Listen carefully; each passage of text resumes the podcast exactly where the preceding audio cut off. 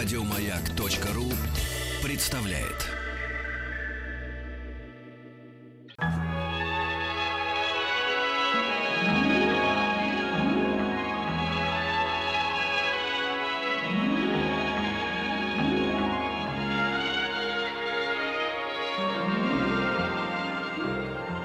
Уральские самоцветы.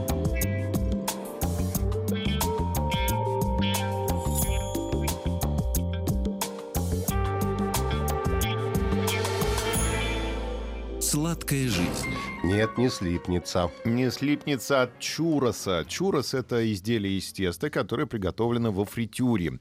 Надо различать чурос, чурерос и чампурадо. Три слова новых сегодня мы выучили. Чурос — это то, что мы будем готовить. Чурерос — это тот, кто готовит чурос.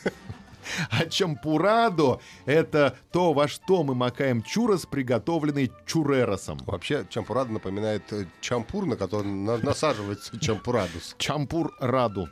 Да, чурос — изделие м, из теста. Берем муку, воду, иногда масло и соль и готовим. Это базовый рецепт. Потом можно как-то варьировать, когда мы освоим базовый рецепт. Э, ос- В основном чуреросы — это мужчины, потому что э, ручной замес требуется большого объема густого теста. Женщинам просто тяжело. Об этом в третьем части поговорим.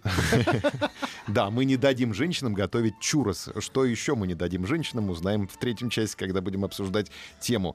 Откуда пришли чурос, непонятно. Говорят, что путешественники, португальские мореплаватели, вернулись из Китая и привезли рецепт, ну, скажем так, местных пончиков. На севере Китая они назывались ютао, а на юге йозагуэй.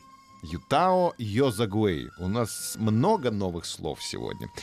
Приготовлены были из муки, воды и соли и жарились в масле. Пища незамысловатая, готовится легко. Кто ел? Бедняки. Это пища бедняков. Не могут точно установить э, время возникновения этих чурерос. Ну, примерно соотносится с правлением династии Мин. Это вторая половина 14 века и до 17 Э, Рецепт старинный. Китайский вариант был преображен в сугубо испанский. В него добавили, естественно, масло оливковое. Какое еще у испанцев масло? А тесто для формовки изделия стали не вытягивать руками, а пропускать через некое подобие шприца. И м, тонкий профиль. Масляное угощение стало очень популярно в народе. Э, Сытное, вкусное, идеально для постоянно работающих семей. На завтрак, на обед и на ужин ели эти чу- чуросы. Ну, потому что Вполне было очень наверное. и экономично. Но они же работали в поле, они отдавали всю энергию. Честно все время есть. Да, они же не сидели у микрофона три часа в день. Поэтому они не успевали Ну, тогда ладно. полнеть.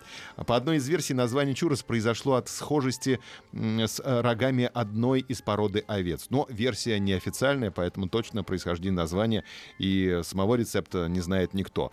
Испанцы, любители сладкой жизни, многое нам рассказали о чуросе, но сегодня у нас нет времени продолжить повествование. Сделаем это завтра. С удовольствием. Не слипнется. Еще больше подкастов на радиомаяк.ру.